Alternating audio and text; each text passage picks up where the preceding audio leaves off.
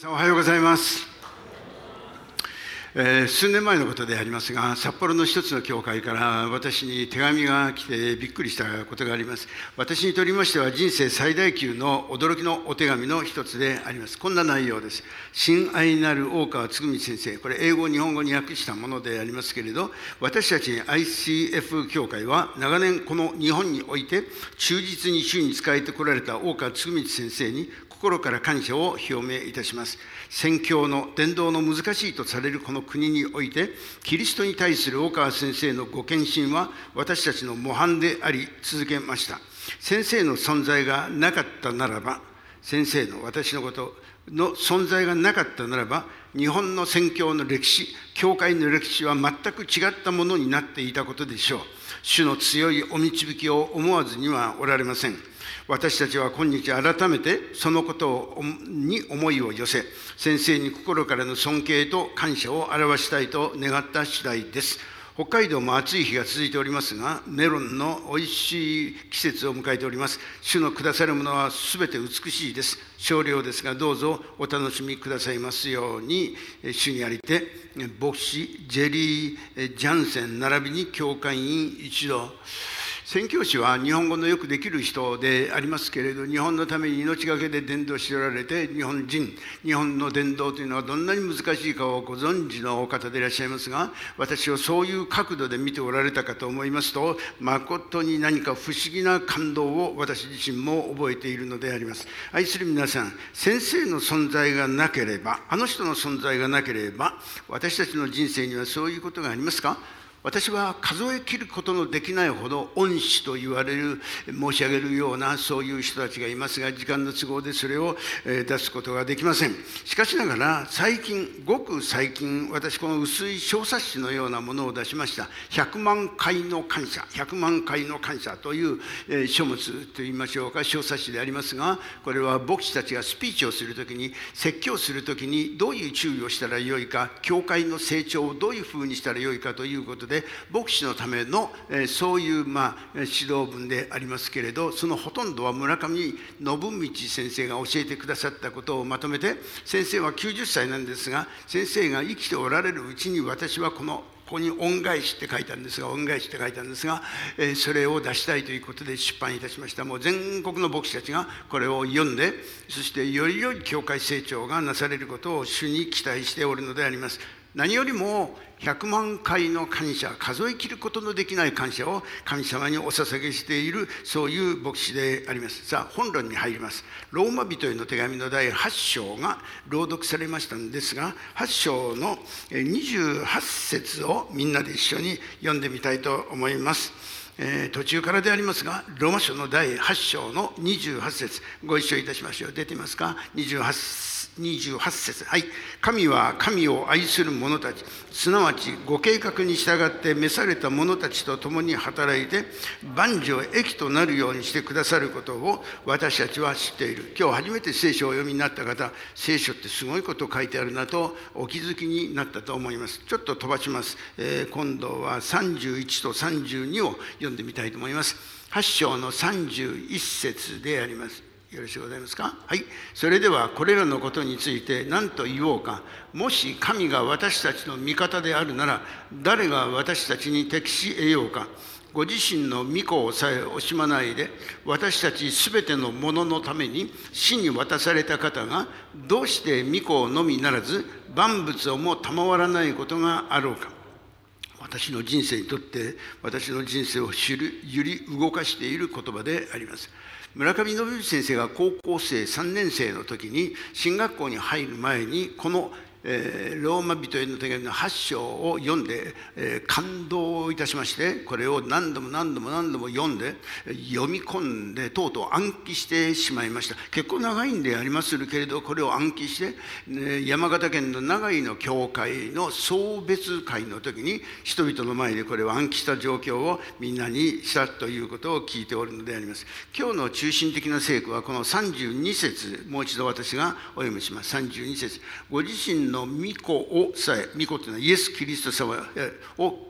惜しまないで私たちすべてのもの一人残らずすべてのもののために死に十字架にかけてイエス・キリストは死んだんでありますがすべての人のために死に渡された方がどうして御子イエス様をくださっただけではなくて万物をも賜らないくださらないことがあろうかという私は60年以上も聖書を研究しているのでありますけれど気づかないと言ったら愚かでありますが神様が教えてくださったんでありましょう。イエス・キリスト一人っ子一人子天の父なる神様が自分の子供一人子イエス・キリストを人間としてこの地上に送ってくださいました。クリスマスをご存知でございましょう、えー、聖母マリアのお体から与えられた人生でありましたが罪のないお方が十字架にかかって死ぬということを計算済みでそれが分かったが上にイエス・キリストをこの地上に人間として使わしました。そしてそのお方を十字架につけて人間がそして血だらけになったイエス様痛みの真ん中で父よ彼らを許してやってください。天の神様にお父様父よ彼らを人類を人間を許してあげてください。彼らは自分が何をしているのか分からずにいるのです。あなたに対してです。と同時に今世界が戦争の渦の中にいますけれどなんと人間が愚かであるか分からない人は一人もいないでしょう。御子イエス様をくださったほどに世を愛してくださった方が御子だけで十分です。永遠の命をいただけるのですから罪が許されるのですから。しかしそれだけではなくて現実の問題として万物を下さらないことがあろうかという。今日の修法の盾持ちの中には私たち全てのためにご自分の御子さえも惜しむことなく死に渡された神がどうして御子と共に全てのものをまあ万物と同じ日本語ですが全てのものを私たちに恵んでくださらないことがあるでしょうかと訳されたことであります。マタイ福音書の6章の33節にまず神の国と神の義とを求めなさいそうすればこれらのものは全て全て全て添えて与えられますこれは暗記している人たちがほとんどでございましょう。まず神の国と神を義とを第一に求めなさい。クリスチャンの生き方であります。そうするならば全て必要なものは添えて与えられるであろうという人生であります。先日、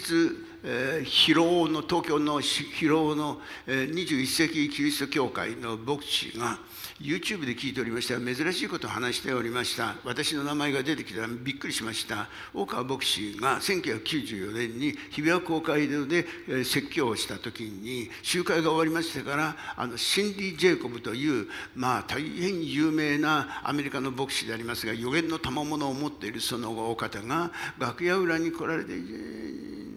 講談かもしれませんが私に対してこういうふうに言いました。一つ目それはあなたの人生がこれから変えられて日本の使徒アポストロ使徒として務めがあるでしょう。第2番目そのことのために多くの方々が教会に見えるでしょう。そして、えー、あなたは、うん、人々が集まるだけではなくて特別なお金献金が与えられるでしょう。考えられないようなことが起こりました。3億円の献金によってそれを土台にしてこれはまあ十数億かかりますけど街道ができるという韓国でも驚いて多くの牧師たちがその質問をしてきたんであります。4つ目の内容あそのことのためにあなたの霊的なダブルポーションと言いますけれど祝福されるでしょう。あなたは子供たちも孫たちもまだ孫が生まれてなかったと思うんですよ。孫たちも大きく用いられるでしょうという言葉を付け加えられて私は今回その話を聞いて目が覚めたように毎日お祈りしているんですが神様がくださる人生が子供たちに孫たちにサタンのやつは頭に来ているからこれを狙い撃ちして弱いところから持っていこうとしますからもっと皆さんも祈ってほしいんでありますけれど、えー、サタンの攻撃に遭わないようにご注意しなければご注意いただくとよろしいかと思うのであります。ところがもう一つお話をされたんですね増山牧師が。それは滝本先生の息子さんが平久さんという音楽家でありますけれど昨日この教会に来ましたが私は月に1回その広尾の教会で集会やって説教してます。この人は音楽家ですが月に1回あの愛知県の新州から来て賛美の指導をしておるざわめきという集会やっているんですが滝本先生の人生に同じシンディ・ジェイコムという人が予言をくださいました。あなたの人生に第1番目素晴らしい祈りの山が与えられるでしょう。与えられた。第2番目それは進学校が与えられた。あ第2番目も完成した。第3番目それはあなたの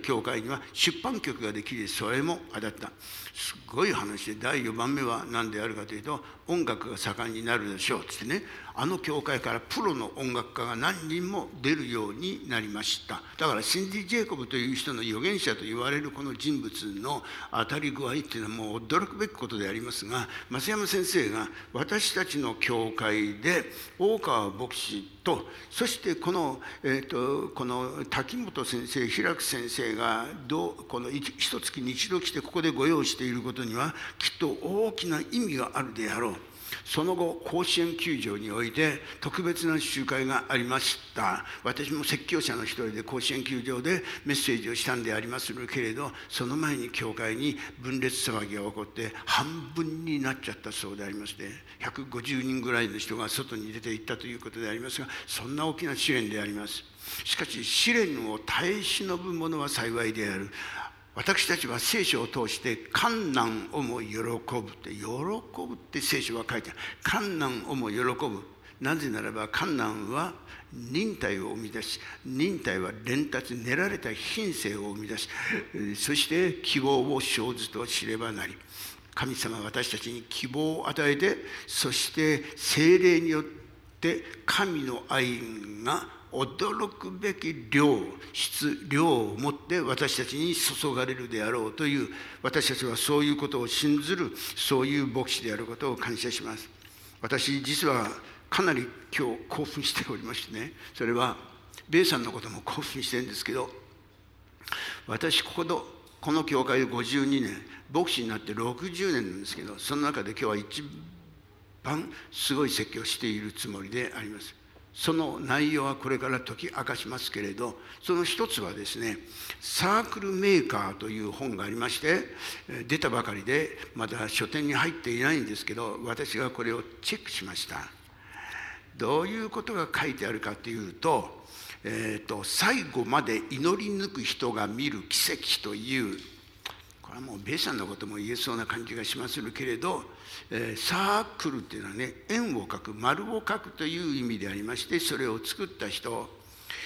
旧約聖書が語られてあと400年隙間が空いて新約聖書が始まります。すなわちこの400大きいでしょ？400年の間に預言者や伝道者が出ないままの空間がありましたがこれからはイスラエルの伝説なんでありますがホニーという、まあ、お祈りをすると雨が降ってくるというそういう、まあ、そういう人物が登場するんでありますが万物の主よあの子供たちが乾いて苦しんでいます。憐れんでください。雨を降らせてください。答えてくださるまで丸から円から出ませんよ。というね。これこのこのシリーズの中心なんですが私たちがこの約束というか願い事を決めて声が良くなるまで動きませんよ。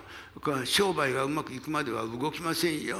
そのぐらいでは困ります。で実際にイスラエルの国が雨が降らなくなってあの地域はそういうところがあるんでありますがこの祈りを始めた。雨が降るまで私は動きませんっつって祈り始めた。そうすると小雨が降ってきた。だってすごい雨がなくてこの国そのものが潰れるという時でありますからそうしたら近所の人たちみんな大騒ぎで喜んだ。ところがこのホニスという人物が神様そのくらいじゃ私は驚きません。この丸から円から外に出ていきません。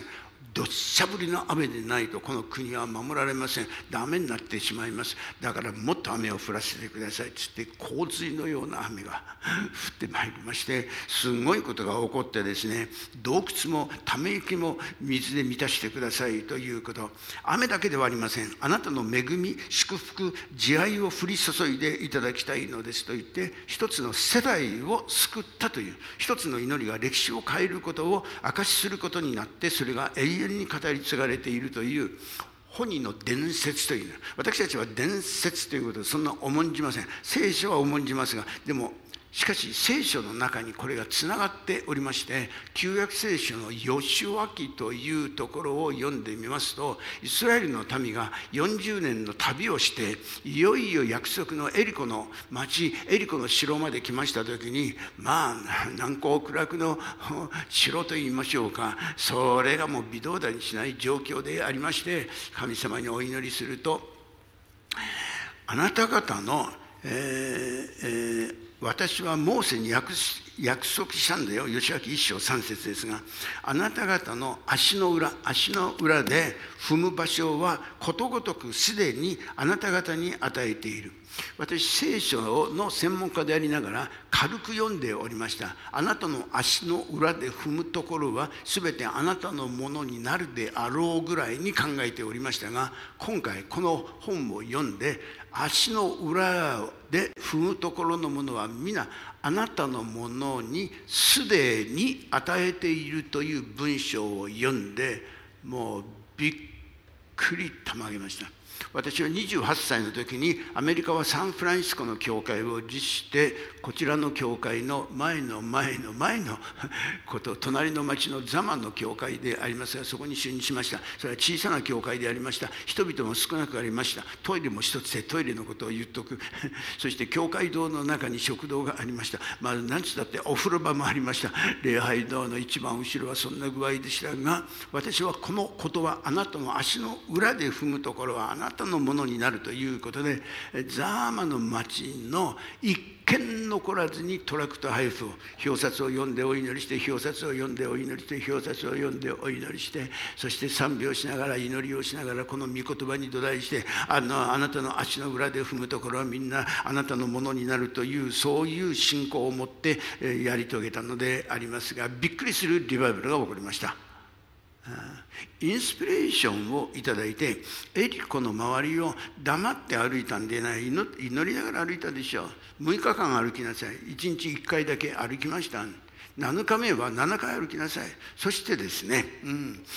祭たちが角笛を吹き鳴らしてここに持ってきましたが角笛を吹き鳴らすと同時に叫び声を上げて60万人の叫び男子が60万人と書いてあるんですがでありますから大体子供と女性を入れると200万人ぐらいが出エジプトエクサダスをしたであろうと思われますがエリコの城がそれで崩れて約束の成就答えが出るまで祈り続けましょうという書物であります。あなたはエリコはどういうことですか？ベさんのように喉を壊してしまっていやいやいや病気で喉の手術をして絶対に歌えなくなるという状況どん底ですよね。歌手が喉を壊したらね。でも不思議なことが起こって医者も驚くようなことで今日の回復があるわけであります。あなたは癒しですか？勉強の問題でありますか？商売ですか？商売が繁盛するようにですか？または、えーとえ、将来に対する、えー、結婚生活の問題でありますか？はっきりと言語化して祈ることが重要でしょう。でこのマーク、え、バターソンという人物は10年前から駅前ワシントン DC というね首都ですよね。ワシントン DC に住んでらっしゃるんですけれど、えー、映画館を貸し切って教会にするというね映画館にはこういうスクリーンがあるじゃないですか。ね。音声もいいじゃないですか。映画館で教会やるのいいなと思ったってえらいこと考えたもんだと思いますけれど、えー祈り抜くことをして奇跡まであと1回分足りないみたいなことがあった。ナーマン大使はもうヨルダン川に7回体を沈めます。1回やったらちょっと2回やったらもうちょっと3回やったらもうちょっとそうじゃなかったね。7回まで何にも起こらない。だから6回ぐらいでもうダメだ諦めようと思ったんじゃない。7回体を浸した時に奇跡が起こりました。聖書の中にそんなことが書かれていることは現代の私たちにとってもとても意味のあることであります。祈って勝利が来たらとことん、祈りを継続しそして賛美をする。賛美神様を褒めたたえる。えー、褒め歌うというイエス様が5つのパンと2つのを持ってお祈りをなさった時に天はおいでまず感謝を捧げて現実はそこにおる5,000人の人たちだよね。1万5,000人か分かんないけど多くの方々を前にして天を仰いで感謝を捧げる。まだ現実は全然変わってないんですけど愛する兄弟姉妹教会に来ましたらこれが分かるようになれば本物のクリスチャンであります。現実子供がとんでもない方向に曲がるケースもあるでしょう。家庭が壊れてしまってどうしようもないこともあるでしょうが天を仰いで神に祈りを捧げてそして前進するという祈りが答え答えられるまではこの縁から出ていかないという。今ではこの牧師はマルチサイドチャーチといって6つの映画館で礼拝を同時に電線結んでですね やってるそうですよ。私もその中に入れてもらいたいと手紙書こうかなと思ってるんでありますけれど。うん。ワシントン DC に何度も行きましたがワシントン DC にある映画館を全部教会で使わせてもらおうという計画を今練っておりますということであります。もう一つ。旧約聖書の民数記の11章の一節からでありますけれどイスラエルの民はエジプトの奴隷生活から解放されてエクソダス映画を見た人も多くいらっしゃると思いますが脱出した200万人が脱出してその先頭はモーセという指導者でありました。目の前は後悔ね。出てきたことを後悔したでしょう。後悔。後ろは敵が迫ってき攻めてきました。でもモーセが杖を航海に、えー、この指し示すと航海が2つに分かれてそこを渡ることができたという歴史的な出来事が書かれているんでありますが荒野で旅を続けていますとマナがパンがないっていうとマナーがマナがマナがパンのようなものでありますがそれが与えられてみんなお腹いっぱい、えー、食べることができました。ところが肉を食べたことがないもんですからエジプトでは奴隷生活だったけど肉だけは十分に食べられて魚も食べられた。だから肉食えなきゃ俺たちは何で出てきたかわからないって文句を言う人がいます。モーセすっかり神経やられて。うんこの教会では牧師に文句言う人はほとんどっていうことは少しはいるということですが、えー、そしたモーセがですねあんまり苦しいので神様お願いしますって神様にお願いした。もう私を殺してください。私も死にたい気持ちでそうじゃないです。私を殺してくださいってモーセが言ったんですよ。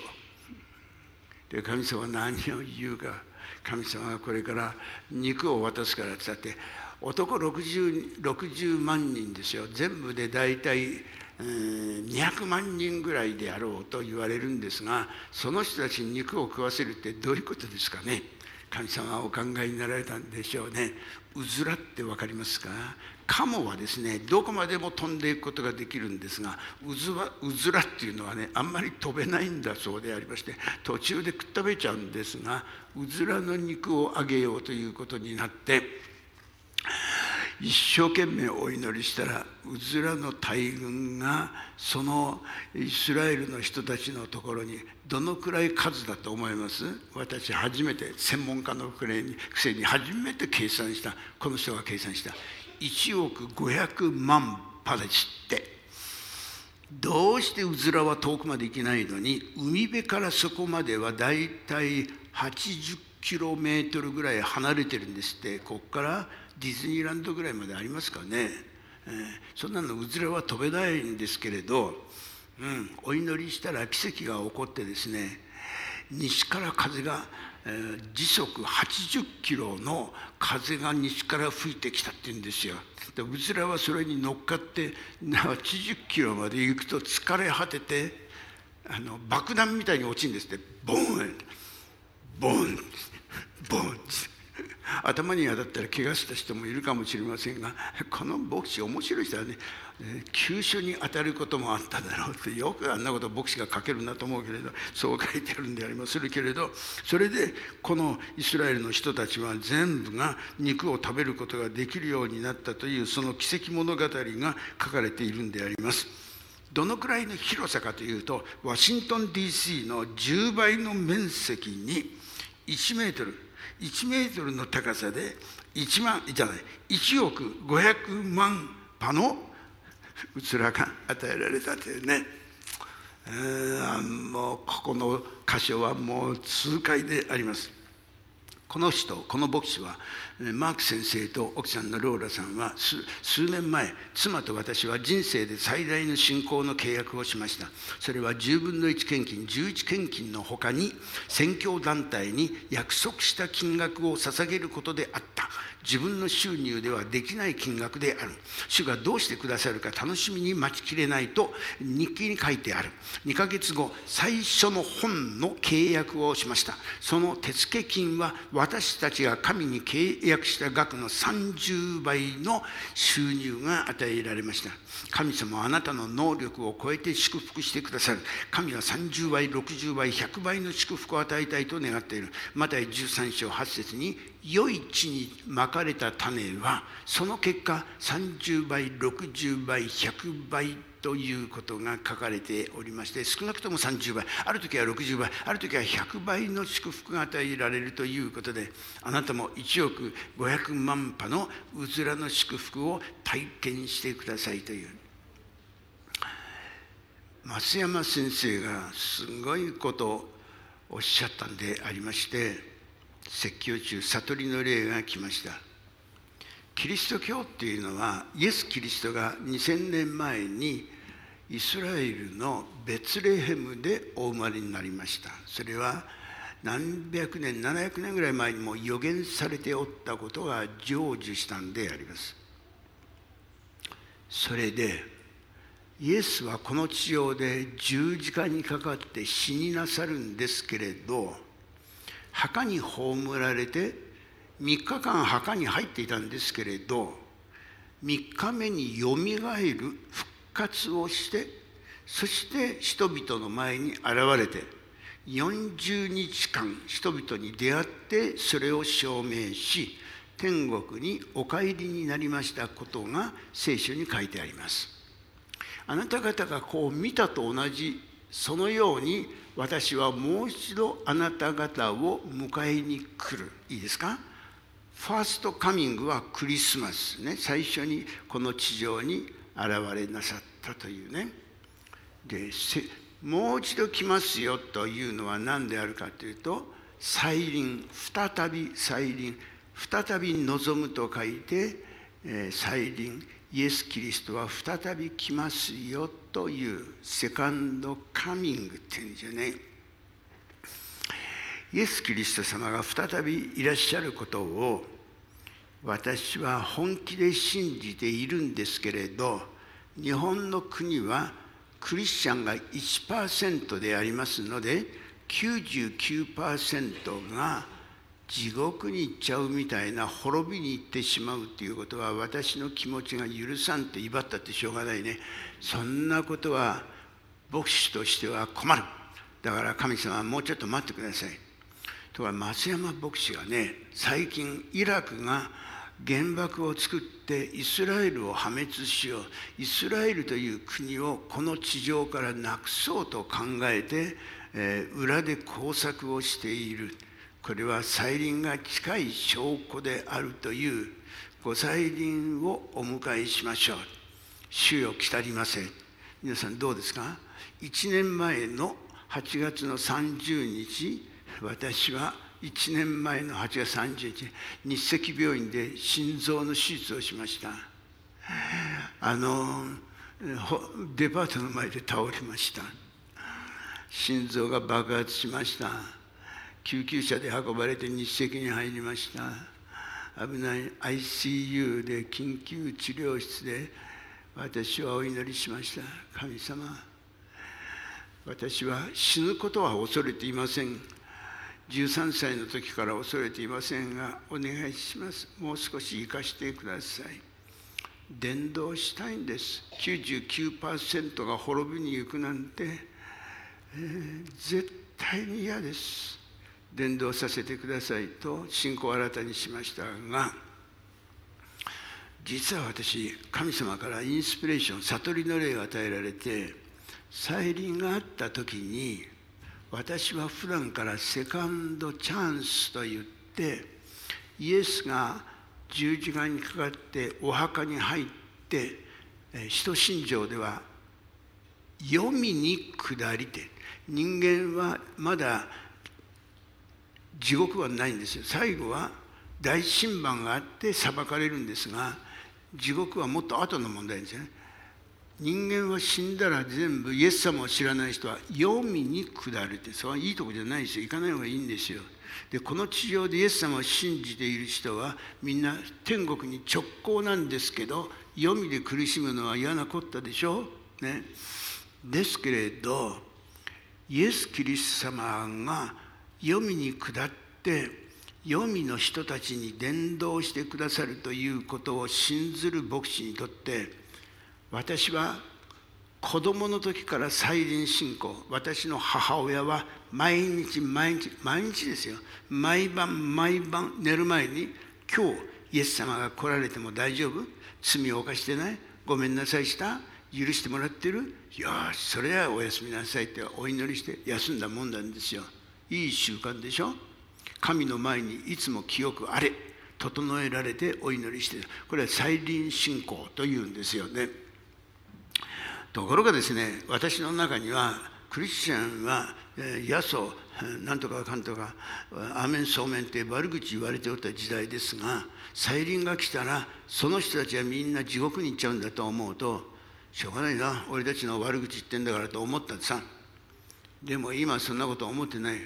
教会が悪い教会がもっと伝道しなきゃいけないと思っていたんでだから再臨来るのはちょっと待ってください。イエス様お分かりくださいでしょ私の気持ちはね。でもこのメッセージの中でセカンド今度はチャンス。読みに行った人私たちのご先祖様ね私たちの同級生たち友達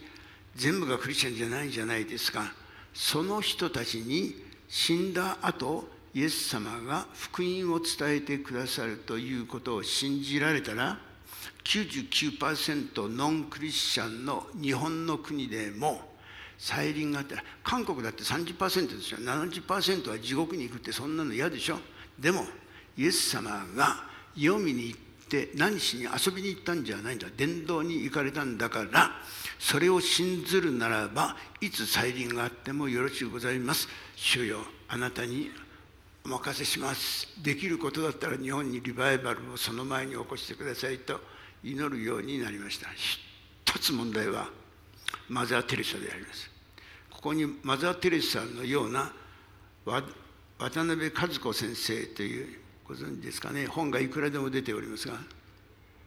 カトリックの偉い人です。もうお亡くなりになりましたがこの先生がここ来て2000年に講演会をなさいました。素晴らしい講演でした。お帰りを私があ吉祥寺の修道院までお送りしました。その中のおしゃべりが楽しかった。そしてもう修道院に着く頃になって先生質問があるんですけれど、えー、マザー・テレサに対して文句があるんですって。緊張感が走りました、ね、マザー・テレサはあの亡くなる寸前にどうしてヒンズー教の人たちに伝道しないでただ親切ただ親切ただ親切にしただけなんですかって質問したんあの人たちじゃあ天国に行けないじゃないですかそうしたら渡辺和子先生何とおっしゃったかというともうプロテスタントの牧師さんはすぐそういう細かいことを言うけれどもしヒンズー教の人イスラム教の人に伝道したら誰も振り向いてくれなくなる。死を待つ家にたくさんのヒンズー教の人が入ってきてももし伝道したらみんないなくなるけど愛を注ぐならばみんなが受け入れてくださった。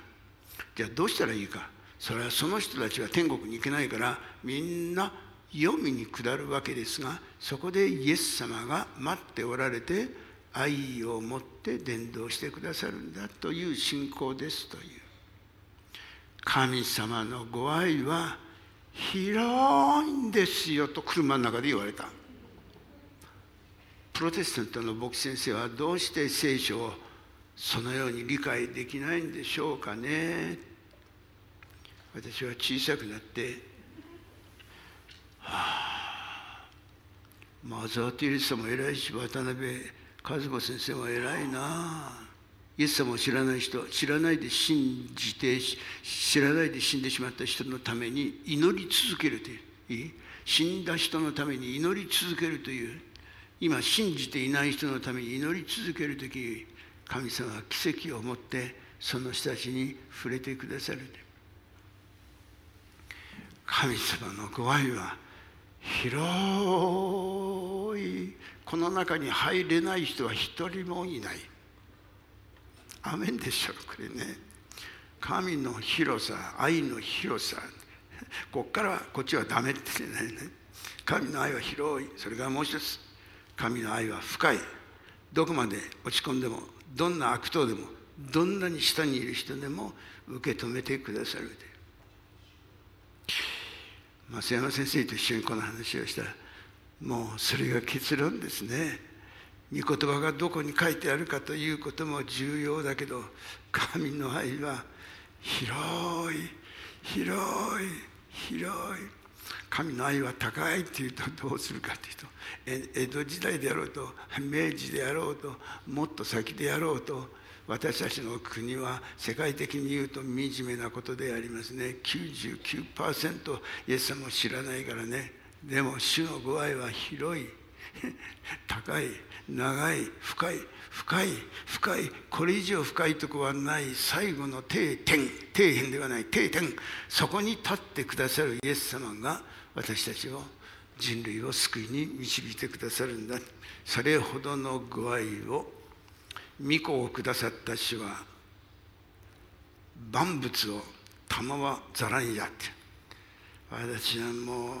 ショックで倒れそうになるぐらいのインスピレーションをいただきました。御子をイエス様で十分イエス様をくださったことで感謝。しかし現実に対して万物を必要なものを与えてくださる。そう信ずる者アーメンと言いましょう。あの、ね神様のご愛の広さ長さ深さ信ずる者はアーメンと言いましょう。アーメン。お祈りします。優しい天皇お父様お話ができて本当に感謝します。今晩再臨があるかもしれません。今宵あなたの魂取られることあるべしと私は言われましたがこうやって生かされて今日があります。兄弟姉妹が神の前に今日今この時間経ってそして主よ私をも受け入れてください。私はイエス様を救い主として信じます。私の知って犯した罪も知らないで犯した罪もお許しください。父を彼らを許したまえ何をしているか分からずにいるのです。神様のご愛の中に生かしてください。永遠の命をいただきます。ハレルヤ。イエス・キリストのお名前によってお祈り捧げます。アーメン。